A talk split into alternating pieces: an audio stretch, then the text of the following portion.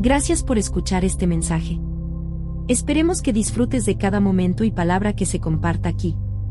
Para mantenerte al tanto de todo en Iglesia Lugar de Sanidad, visite nuestra página web, esaiglesia.com.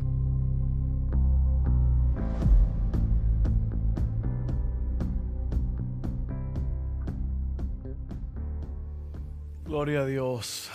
Bienvenidos a los que nos visitan en línea también. Que la paz de Dios esté con ustedes, donde quiera que estén. Vamos a, orar por el mensaje para que Dios se glorifique en este momento. Padre, gracias una vez más porque estás aquí. Y donde tú estás, allí hay libertad. Así que trae libertad a esta casa, a cada individuo. Ayúdanos a entender tu palabra que sea revelada en nosotros ahora mismo. Quita todo obstáculo, Señor. Quita todo velo de personas que están aquí y tienen que entender esta palabra en este día. Te pido que tú quites el velo y podamos ver. En el nombre de Jesús. Amén, amén, amén. Quería comenzar compartiendo algo con ustedes muy importante. Miren, lo que vamos a hacer ahora mismo es predicar un mensaje de unos 20, 25, 30 minutos. Y ese tiempo pasa rápido. Ya hemos cantado, ya pasó. Los cantos pasaron. Eh, el servicio, lo que se hace aquí, dura aproximadamente una hora y media. Sin embargo, esa no es la vida de la iglesia. La vida de la iglesia es mucho más que eso. La vida de la iglesia es cada segundo de tu vida. Y yo quiero leerte algo para que tú entiendas esto antes de yo entrar en el mensaje. Se llama Juntos en Armonía, esto que voy a leerles. Y eso está, usted lo sabe, eh, en el Salmo 133. Dice, qué maravilloso y agradable es cuando los hermanos conviven en armonía.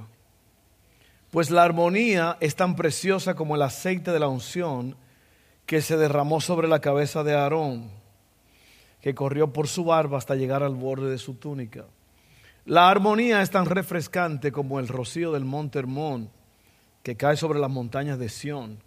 Y allí el Señor ha pronunciado su bendición, incluso la vida eterna. Y algunos de ustedes a lo mejor dirán, ¿qué será lo que quiere decir estas cosas de, de, de Aarón, de la barba, del monte de Hermón. Bueno, yo se lo voy a explicar. Miren, dice aquí, miren, miren qué maravilloso y agradable es cuando los hermanos conviven en armonía. Convivir quiere decir vivir juntos, disfrutar la vida juntos.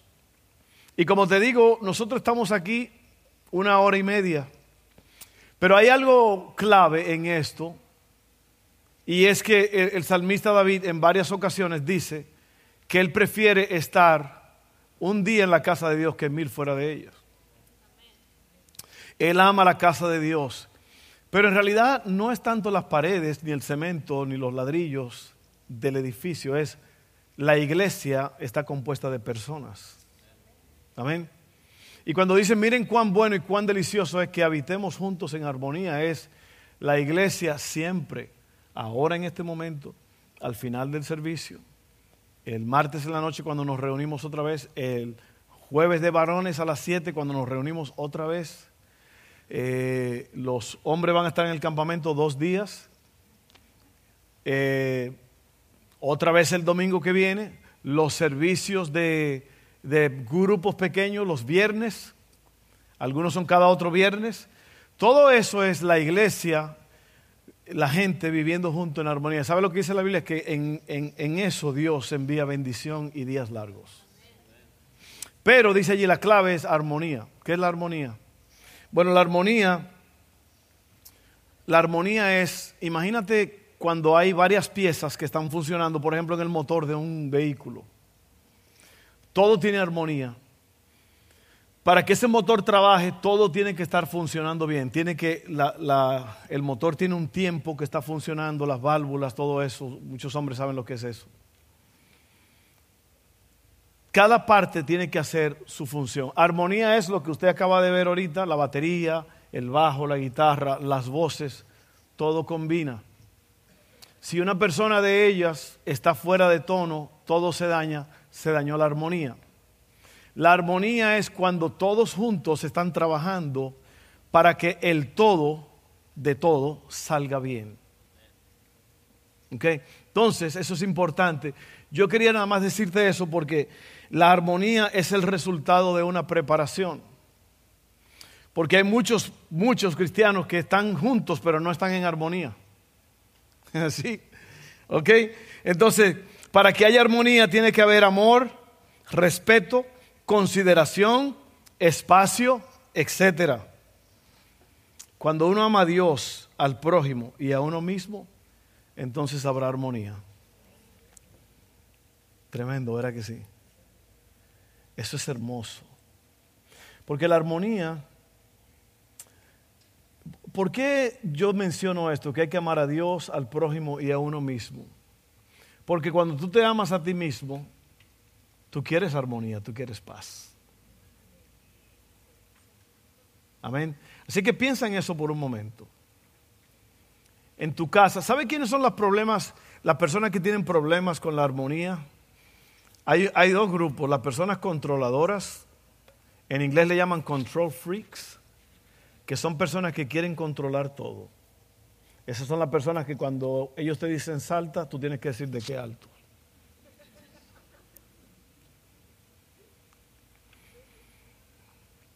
Y personas que no se aman a sí mismas. Como no se aman a sí mismas, no tienen amor por los otros. Porque las personas sanadas sanan las personas heridas hieren. Y si tú no te amas a ti mismo, quiere decir que no te has renovado, que no te has restaurado. Y por eso no puedes vivir en paz y armonía con los otros. Entonces aquí venimos a aprender esas cosas. La Biblia, si tú lees el Sermón del Monte, Mateo 5 al 7, ahí está todo. Las 19 leyes del reino. Estudialas, léelas y te vas a aprender a amarte a ti mismo, a Dios Iba a decir a tu cuñado, pero es a tu prójimo. O a tu cuñada, quien sea. Ahora entramos en el mensaje entonces. Hoy comenzamos una nueva serie que se llama Prueba y ve. Prueba y ve. Y es sobre las fiestas de Israel. Muy bonito este tema. Esta va a ser una gran serie. Vamos a estar hablando por las próximas cuatro semanas. Y Mira lo que dice el Salmo 30, perdón, Salmo 34, 8. De ahí sale el tema. Prueben y vean que el Señor es bueno. Qué alegría para los que se refugian en Él. Prueben y vean que el Señor es bueno. Qué alegría para los que se refugian en Él. Gustar y ver es más que un mero conocimiento mental. No es solo saberlo, hay que experimentarlo. Las fiestas tenían que ver con experimentar la bondad de Dios. Muchos piensan que Dios es aburrido. Y es probable que hay personas ahora mismo aquí en este lugar que piensan que Dios es aburrido. Pero ¿sabe por qué piensan que Dios es aburrido? Porque no han probado. Y como no han probado, no han experimentado, y ven a Dios como una, como una nube por ahí, como algo raro, una, ah Dios, la gente habla de Dios. Pero cuando tú lo conoces a Dios, tu vida cambia, tu vida depende totalmente de Él. Tú, tú vives la vida al máximo porque ahora tú vives todo de acuerdo a lo que, a lo que Dios tiene planeado para ti. Porque en realidad la Biblia dice que somos hechura de Él, eh, Efesios 2.10. Somos hechura de Él, creados en Cristo Jesús para buenas obras, las cuales Dios preparó de antemano para que anduviésemos en ellas. Entonces el Dios del universo, me encantó lo que cantaron hace un rato. Wow, Dios hizo todo. Y Dios esto, y Dios, y me gustaba esa frase al final, yo también. Ve, porque tú estás siguiendo a Dios. Y estas fiestas eran celebraciones que Dios inventó, porque si hay alguien que, que piensa en grande, es Dios. Entonces, estas fiestas fueron planeadas para varias cosas. Te voy a explicar en un momento. Mira lo que dice, eh, déjame terminar esto. Muchos piensan que Dios es aburrido, pero las fiestas nos demuestran que a Dios no solo le gustan las fiestas, Él es el que ordena que se hagan. Ahora, yo no estoy hablando de fiestas donde hay, well, I got friends in low places, donde el alcohol abunda. Yo no estoy hablando de eso. Yo no estoy hablando de fiestas donde usted pierde la mente y usted no sabe dónde amaneció ni con quién.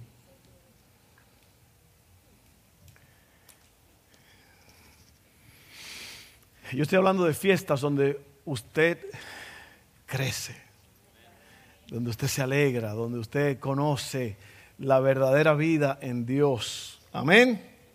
Oye bien, Levítico 23, 1 al 2 dice, el Señor le dijo a Moisés, da las siguientes instrucciones al pueblo de Israel. Estos son los festivales establecidos por el Señor, los cuales ustedes proclamarán como días oficiales de Asamblea Santa. Las fiestas tienen varias y, si usted nota, hay varias fiestas, celebraciones que Dios estableció a través de la historia. ¿Para qué? Mira, para esto. Era para reflexión, para celebración y para expectativa. Reflexión era para recordar lo que Dios ha hecho. ¿Ok? Esas fiestas eran para recordar lo que Dios ha hecho. Número dos, celebración para regocijarse en lo que Dios está haciendo. No solamente Dios ha hecho cosas grandes, pero Dios ahora está haciendo cosas. Amén. Y eso es celebración.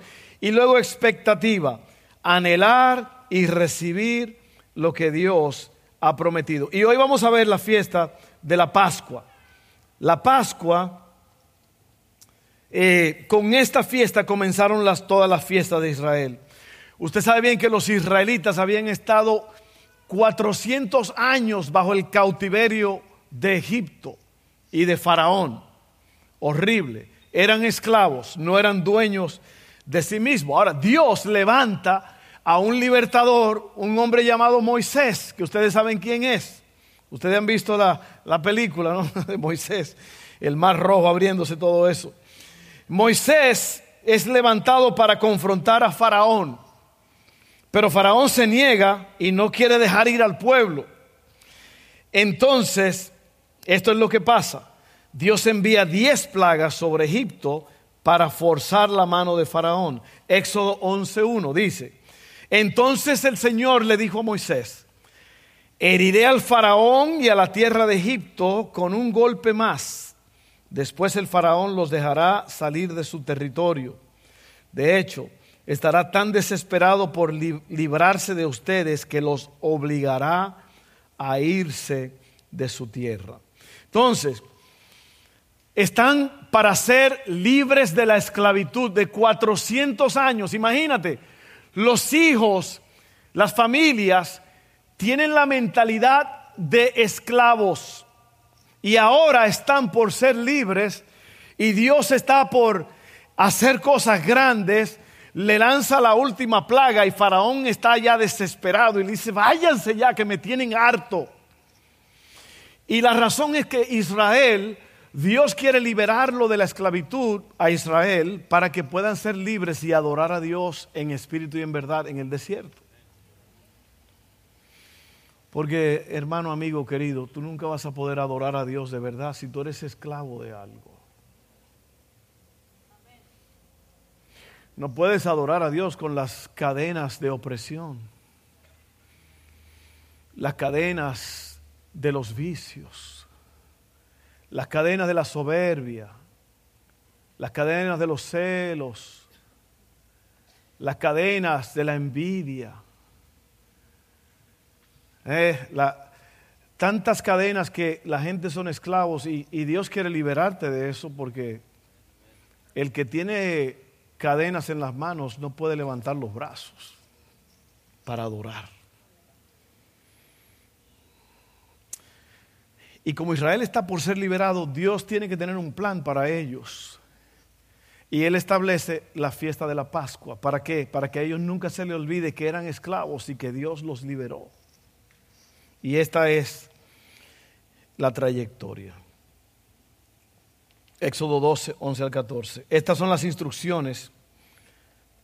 Ya están por salir, ya eh, pasó la décima plaga y esta, esta plaga final es, espantosa, porque es el ángel de la muerte sale para matar el, primogénito de la familia, el, el primer nacido, de la familia y de los animales.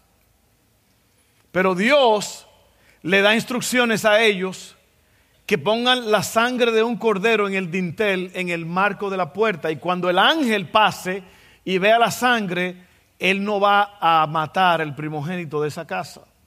Ahora esas leyes eran para los israelitas porque ellos eran los que iban a ser libres. Quédese conmigo y vea esta historia bien, porque está espectacular esto. Estas son las instrucciones para cuando coman esta comida. La Pascua comienza con una comida que van a comer para poder experimentar y ver qué es lo que está sucediendo. Estén totalmente vestidos, lleven puestas las sandalias y tengan su bastón en la mano. Coman deprisa porque es la Pascua del Señor. Esa noche pasaré por la tierra de Egipto y heriré de muerte a todo primer hijo varón y a la primera cría macho de los animales en la tierra de Egipto. Ejecutaré juicio contra todos los dioses de Egipto, porque yo soy el Señor. Pero la sangre sobre los marcos de las puertas servirá de señal para indicar las casas donde ustedes estén. Cuando yo vea la sangre, pasaré de largo. Esta plaga de muerte no los tocará a ustedes cuando yo hiera la tierra de Egipto. Esto será un día para recordar cada año, de generación en generación, deberán celebrarlo como un festival especial al Señor. Esta es una ley para siempre. Mi esposa acaba de hablar de lo que el Cordero de Dios, Jesús, el Cristo, el ungido, vino a morir en la cruz del Calvario, derramó su sangre. Otra vez ahí está la sangre del Señor. Hay un coro muy antiguo que dice, cuando Dios la sangre ve, y sabes qué es lo que pasa cuando tú aceptas el sacrificio de Jesucristo en la cruz del Calvario, la sangre es aplicada y ya tú tienes vida, tienes vida eterna, no vas a tener muerte eterna ni muerte espiritual, porque ahora tú has aplicado el remedio de Dios. El remedio de Dios es la sangre de Cristo, porque dice la Biblia, la sangre de Jesucristo, su Hijo, nos limpia de todo pecado. Y si tú crees eso, si tú lo aceptas, tiene salvación eterna. Así que miren esto, vamos a ir rápido. Algo notable está sucediendo con las primeras nueve plagas. Los, israelitas estaban exentos por su propia sangre. ¿Por qué? Porque eran los descendientes de Abraham y herederos de la promesa. Pero ahora no deben mirar a su propia sangre, su propia genealogía. Ahora tienen que mirar la sangre del cordero como su escape del juicio. Y aquí viene el orden de la Pascua, de lo que tenían que comer, muy importante, ¿ve? Muy importante. Tenían que comer verduras sumergidas en agua salada. Era una cena como media rara, una cena como de esa, como que. Pero el Señor estaba probando algo grande con esto. Mira, las verduras sumergidas en agua salada eh, representaban las lágrimas de la esclavitud. Cuando tú eres esclavo, tú constantemente vas a llorar lágrimas amargas porque el esclavo quiere ser libre. Amén. La segunda cosa que tenía esta cena era hierbas amargas, que representa la amargura de la esclavitud. Luego tenía panes sin levadura. La levadura en la Biblia es un símbolo del pecado y en la Pascua original el pueblo tenía que estar listo para partir sin tiempo para hacer pan y luego cuatro copas de vino. Cada copa representa un término que Dios usó para rescatar a la nación de Israel. Ahora miren esto, Éxodo 6, 6 al 8 dice así, muy importante. Por lo tanto, dile al pueblo de Israel, yo soy el Señor, te libertaré de la opresión que sufres y te rescataré de tu esclavitud en Egipto. Te redimiré con mi brazo poderoso y con grandes actos de juicio te tomaré como pueblo mío y seré tu Dios. Entonces sabrás que yo soy el Señor tu Dios, quien te ha librado de la opresión de Egipto. Te llevaré a la tierra que juré dar a Abraham, a Isaac y a Jacob. Te la daré a ti como tu posesión exclusiva. Yo soy el Señor. Y Egipto, Egipto es un tipo del mundo. Egipto es esclavitud. Egipto es todo lo que enfría tu relación con Dios. Y aquí en este lugar ahora mismo hay personas que están en Egipto. Usted es, usted es esclavo. Usted sabe quién es. Usted sabe quién es. Usted es esclavo porque usted no puede dejar las cosas que lo agobian, las cosas que lo amarran. Usted es esclavo. ¿Ok? Y luego hay personas que han salido de Egipto, pero todavía le gusta las cosas de Egipto. Esos son los que están en la iglesia. Y hay un, cuando estaba, mire, Moisés, el libertador de Israel, tuvo que pasar un montón de problemas con esta gente porque eran muy necios. El pueblo de Israel era muy necio. ¿Por qué? Porque este pueblo había sido esclavo y estaban acostumbrados a la esclavitud. Pero mientras eran esclavos, le daban unas cositas ahí que pues ellos habían experimentado. Y una de las cosas es que ahora, cuando están en el desierto, a ellos les llueve una comida cada mañana que se llama maná. No el grupo, esos son unos locos. ¿Ok? Estoy ahogado en un bar. Eso es el maná. Oye eso, estoy ahogado en un bar. Oye eso. No es maná. Maná es un tipo de Cristo, pan del cielo. Era algo muy especial que llovía cada mañana y ellos tenían que recogerlo y comerlo y no se podía guardar porque se dañaba. Y eso es lo que es el tipo de Cristo, es que usted no puede vivir, comer de Dios, tener una vida espiritual en base a lo que pasó ayer. Hay mucha gente que dice, no, que yo me acuerdo cuando la iglesia se movía el poder. Y yo me acuerdo, hermano, cuando las cosas. Y yo me acuerdo, hermano, cuando. Bueno, usted se acuerda porque usted está muerto ahora. Porque el que está vivo para Cristo está vivo para Cristo y no tiene que estar pensando en lo que pasó hace diez mil años. Entonces, llueve este pan del cielo, tipo de Cristo. Hay que comérselo cada día. Pero esta gente, los israelitas, ex esclavos, que todavía eran esclavos en la mente, porque hay personas que están libres, que no tienen cadenas, pero en la mente todavía son esclavos. ¿Usted sabe lo que se llama la ley de la emancipación? Esa fue la ley que firmó Abraham Lincoln. Cuando los esclavos finalmente en esta nación fueron declarados que ya eran libres, que no podía haber más esclavitud, por razones de que no había Facebook en ese tiempo, ni había CNN, ni Fox News, ni nada de eso. Imagínense lo vasto, lo grande que es esta nación. Y esa ley, hubo esclavos que años tardó en llegarle a los oídos. Pero la ley de la emancipación de Abraham Lincoln era que todos los esclavos ya eran libres, que podían tener su propia tierra, que ya no eran esclavos de esos amos. Y había mucha gente que ya habían sido libres en papel, pero en lo físico todavía eran esclavos. Y así hay muchos cristianos que están en la iglesia. En papel son libres porque la Biblia dice, si el Hijo os libertares, seréis verdaderamente libres. Pero están en la iglesia y todavía están esclavizados. Dios puede hacerte libre hoy. Bueno, miren esto. Entonces, había un grupo. E, Moisés decía, Señor, ¿qué voy a hacer con esta gente? El mismo Dios decía, es Dios le dijo a Moisés en una ocasión, ¿tú quieres que los mate a todos? Vamos, ¿sabes qué? Vamos a matarlo a todos. Y ya, empezamos de nuevo con otro pueblo. Y Moisés le dijo, no, no, Señor.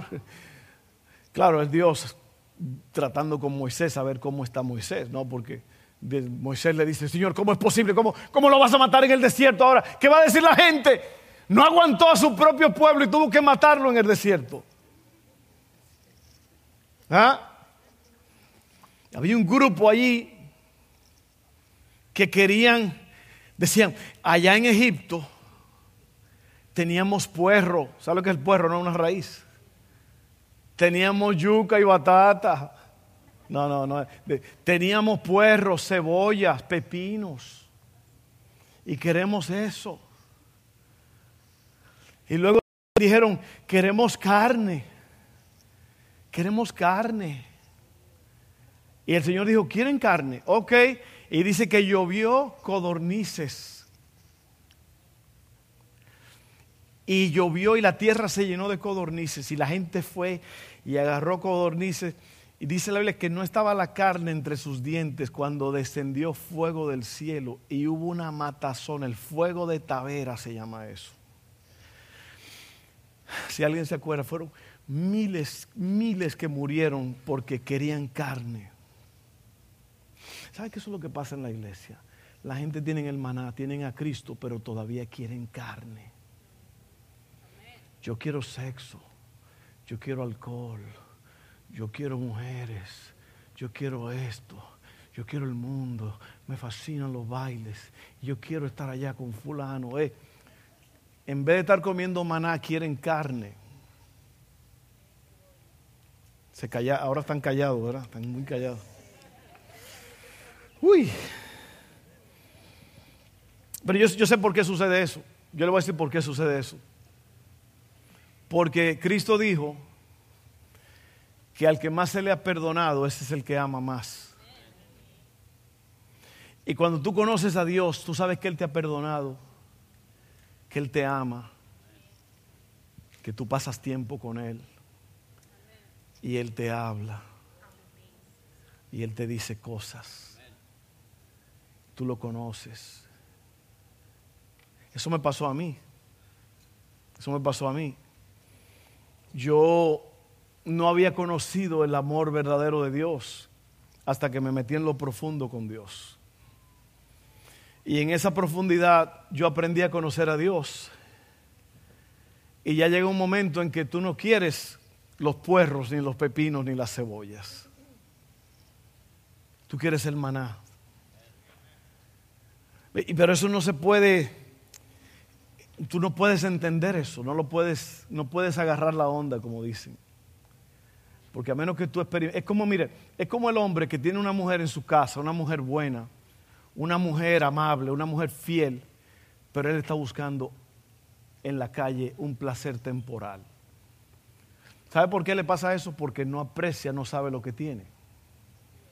Y cuando lo pierde, quiere entonces reclamarlo con lágrimas y con yo no lo voy a hacer otra vez, es la última vez, mi amor. Y allí está el, el, adúltero en sus rodillas. Yo es la última vez, yo no voy porque está por perder todo. ¿Sí o no? Pero eso no es lo que Dios quiere. Dios, Dios quiere que tú ames lo que tú tienes. Porque eso es lo que Dios te ha dado. Eso es lo bueno. Como el hombre que dijo, tú sabes lo que uno tiene que sufrir en este trabajo. Uno tiene que comer en la calle, dormir en hoteles con mujeres ajenas. ¡Ay!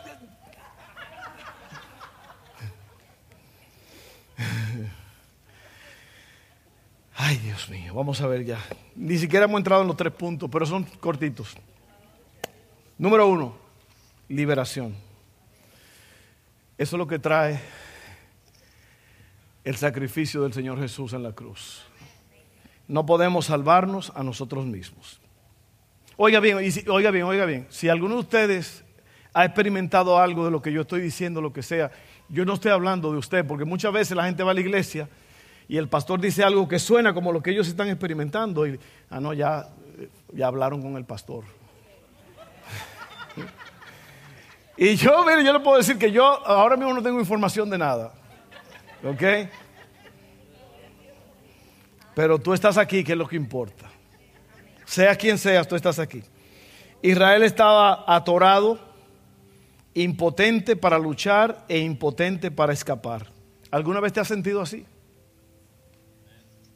Así estaba Israel. Por eso Israel necesitaba el poder de Dios para soltarlo y sacarlo de allí. En el trabajo, en, una conversación, en una relación, te sientes así como atorado, que no sabes qué hacer. Pues la solución está aquí. Liberación, no podemos salvarnos a nosotros mismos. Dios es el que te salva. Jesucristo pagó por ti. Y te digo una cosa, mira, un amigo mío cantaba una canción, John Starnes, él era el cantante de un predicador muy famoso que se llamaba Jimmy Swagger. Ese hombre llenaba estadios, estadios. En mi país había 115 mil personas. Ni el fútbol llenaba los estadios como este hombre. Y había un muchacho que cantaba, que era amigo mío, que, o yo amigo de él, él cantaba una canción que se llamaba He Came to Me, Él vino a mí. Y la canción decía, el canto, la, la adoración decía, la separación que había entre Dios y yo era tan grande que yo nunca iba a poder llegar donde Él estaba. Pero sucedió algo extraordinario. Él vino a donde yo estaba.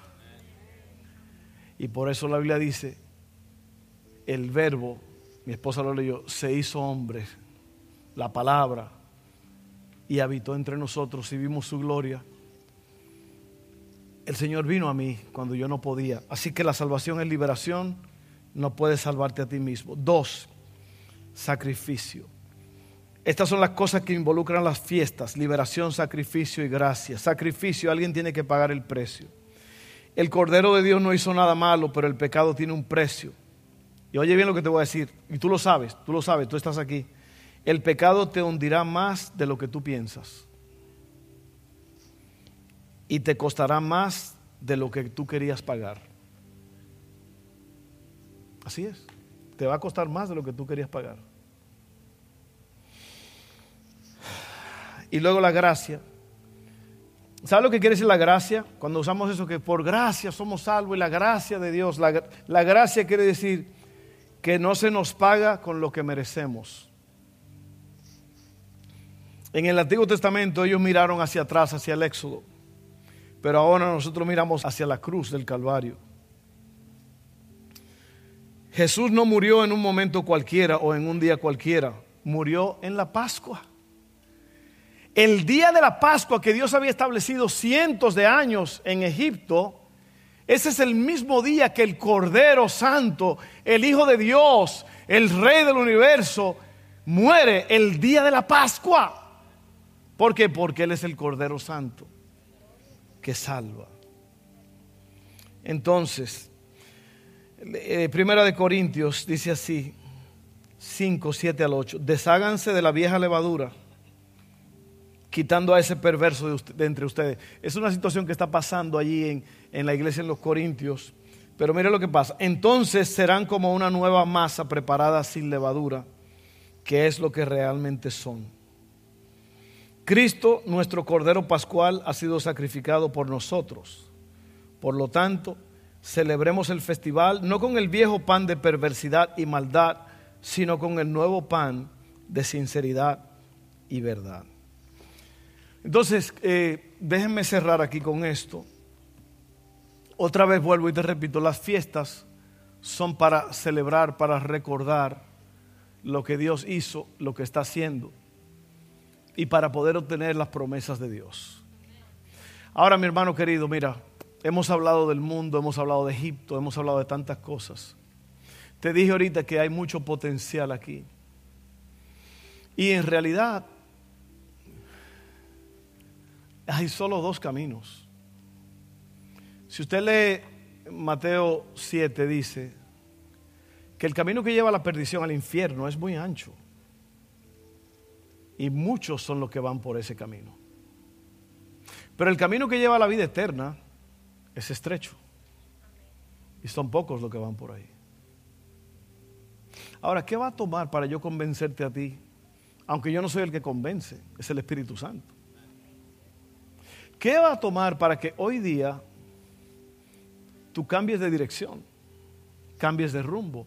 Porque eso es lo que quiere decir la palabra arrepentimiento. La palabra arrepentimiento es un término militar que quiere decir marchando hacia una dirección y luego tú te paras y das media vuelta y camina en dirección opuesta a donde ibas. Y yo quiero decirte, mi hermano querido, mi, mi amigo, mi amiga, todo se va a terminar. Lo único que va a durar es tu relación con Dios y tu vida en Dios. Yo estaba sentado en mi casa el viernes. Yo estaba limpiando el taller, estaba haciendo unas cosas y me senté afuera. Y yo estoy sentado allí muy tranquilo y yo oigo 10 tiros. Bam, bam, bam, bam, bam, bam, bam. Y yo digo, le digo a, no sé quién estaba en la casa, pero oye, esos fueron balazos. Yo sé cómo suena una pistola. Inmediatamente le llamo a uno de los sheriffs, amigo mío. Le digo, oh, porque pasó un sheriff rápido por la calle de mi casa. Y me dice él, déjame ver, déjame chequear qué es lo que está pasando. que dice mi día libre hoy, aquí estoy en la casa, tranquilo, pero dije, oh, ok, aquí está. Dice que alguien acaba de ser balaseado en la calle tal, cerquita de mi casa. Disparado en ciertas áreas del cuerpo, no está respirando, lo llevan camino al hospital. Pues anoche yo leí que esa persona murió. Yo oí cuando lo mataron. Una joven de aquí, de, de, de, la semana pasada, antepasada, parada esperando el tren a las 2 de la mañana. Diez tiros le metieron al carro y ella murió. Ahora, yo no te digo estas cosas para asustarte, mi hermano, mi hermana, mi amigo querido. Lo que yo te quiero decir es que la gente, ¿sabe una de las cosas que el diablo hace? El engaño más grande del diablo, ¿sabe cuál es? Que tú tienes tiempo todavía. Te queda tiempo, tranquilo, vete esta noche a lo que tú tienes que hacer. Todavía tienes tiempo. Y hay un hombre en la Biblia que él termina un montón de almacenes y cosas y se sienta y dice, wow, ahora sí, a gozar la vida, ya terminé la gran cosecha, ya mis graneros están llenos, ahora sí, a gozar la vida, mi hermano.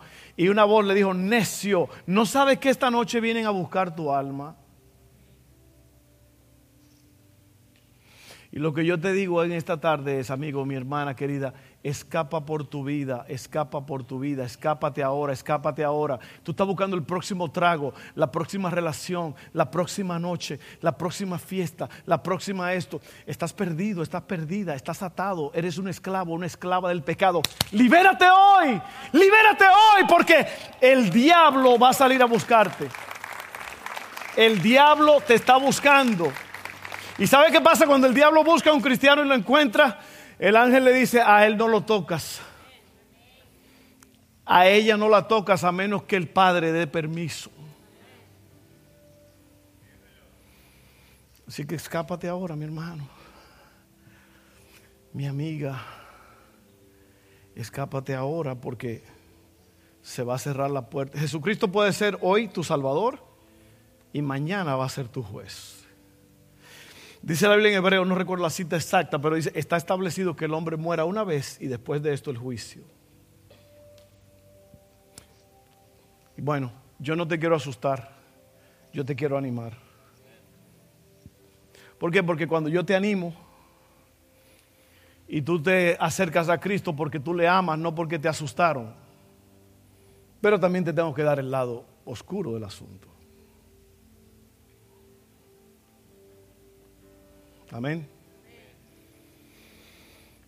Mire, un cuerpo resiste mucho, pero un cuerpo se puede debilitar e irse tan rápido. ¿Usted sabe cuánta gente murieron con el COVID? ¿Usted sabe cuánta gente se suicidaron con el COVID? Murieron más suicidados, yo creo, que los que el COVID mató.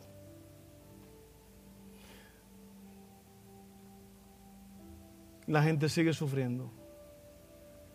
la gente sigue buscando. Yo te digo, mi amigo, mi hermana, ¿por qué tú no aceptas lo que Cristo hizo en la cruz del Calvario?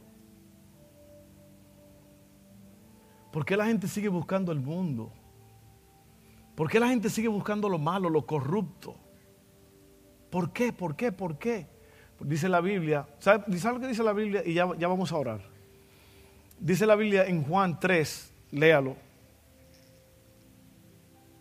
Cristo le dijo a Nicodemo, esta es la condenación, que la luz vino al mundo, pero a la gente le gustó mucho más la oscuridad que la luz, porque sus obras eran malas.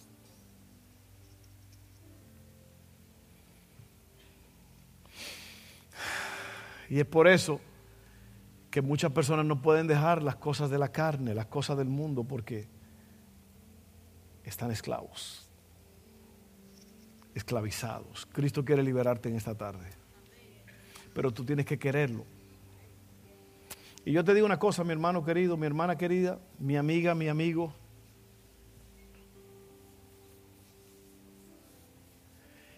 El mundo no tiene nada que ofrecerme a mí. Nada. Nada. No hay una fiesta, una relación, una locura, una noche no hay nada que el diablo tenga para mí que me diga, esto es para ti, mira. Ya no. ¿Por qué? Porque yo conozco lo bueno. Y cuando tú conoces lo bueno, tú rechazas lo malo. Y ojalá que tú agarres la onda hoy, porque mira, yo estoy hablando, yo estoy profetizando. Cuando yo hablo así, yo sé que algo, algo va a pasar. Amén. Dios está librando a muchos de ustedes que le quedan poco, poco tiempo probablemente. Y con eso no quiero decir que se te va a ir la vida.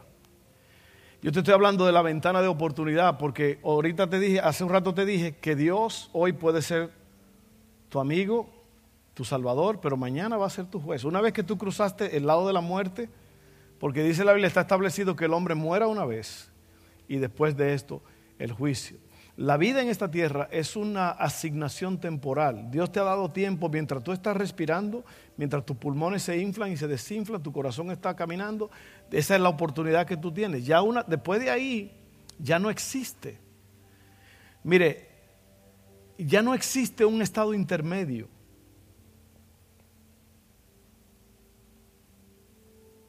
No existe. No hay un lugar donde tú puedas salvarte. No hay ninguna misa que te salve. La Biblia no enseña en ningún lugar, no hay ninguna misa, ningún ensalmo, ni nada que te... Ahora es tu, tu tiempo para ser salvo, es ahora, mientras tú tienes vida y estás respirando. El purgatorio no existe. Eso no existe, eso es un invento de hombres. Eso no está en la Biblia. Cuando usted tronó, le pueden hacer la extrema unción, le pueden hacer todo lo que le van a hacer, pero no te va a ayudar. Lo único que te salva es, Cristo dijo, yo soy el camino, yo soy la verdad y yo soy la vida. El que cree en mí, aunque esté muerto, vivirá. Nadie viene al Padre si no es a través de mí. Mi hermano, Cristo es el Cordero. Cristo es el que derramó su sangre. Cristo es el que te salva hoy. Vamos a orar. Padre, gracias en esta noche.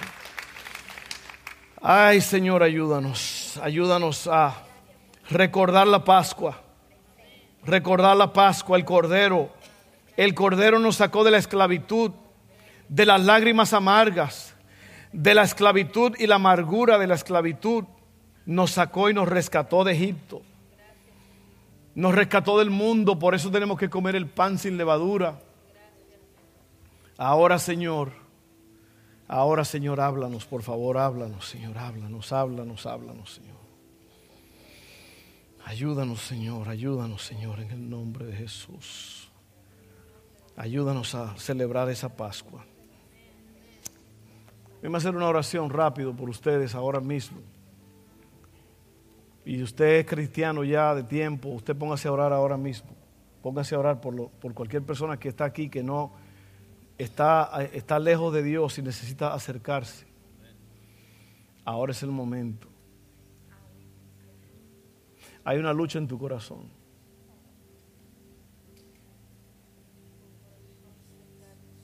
hay una lucha en tu corazón porque hay algunos de ustedes que están aquí, usted fue cristiano una vez, pero usted, usted se fue al mundo.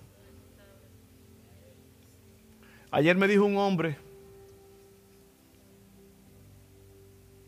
me dijo un hombre, antier,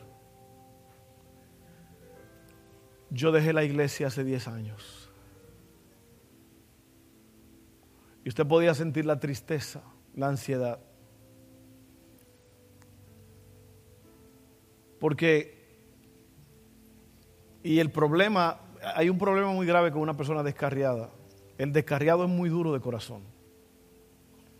Y por eso es que yo le digo a la gente descarriada, acércate ahora y métete con Dios, arrepiéntete y humíllate ahora, porque si no, el descarriado es uno que estuvo en la iglesia pero se fue al mundo. ¿Sabe lo que pasa con esa persona?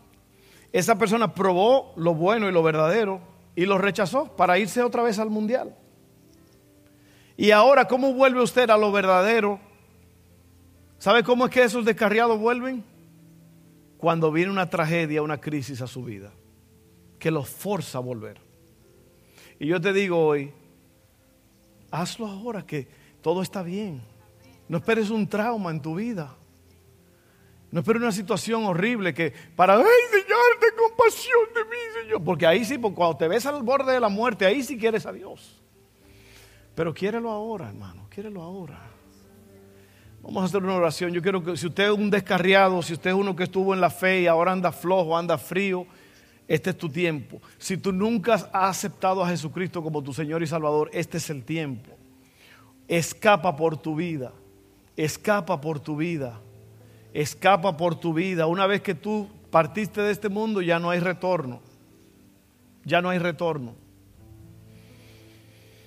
Hoy Cristo ha hecho tanto por nosotros. Él dio todo, derramó su sangre. ¿Cómo es posible? El Señor te va a decir un día en el gran juicio, ¿cómo es posible que rechazaste? Cuando yo di todo en la cruz por ti, yo te mandé ángeles, te di padres, te di gente que oraron por ti, estaban diciéndote. Y ahora, ¿por qué? ¿Por qué? ¿Por qué? El mismo Señor. Vamos a orar. Todos juntos hagan esta oración y al final de la oración yo voy a pedir que tú levantes tu mano si tú hiciste la oración conmigo y nunca la habías hecho. O si tú eres descarriado o descarriada y quieres acercarte a Dios hoy. Todos juntos, Padre, Jesús es el Salvador. Él vino y murió por mí. Él es la Pascua. Él es el Cordero. Y yo acepto lo que Él hizo por mí. Confieso con mi boca, creo en mi corazón que Jesucristo es el Señor, que Él murió y fue levantado de entre los muertos. Yo acepto eso. Perdona todos mis pecados. Y por esa confesión yo soy salvo. Gracias, Padre.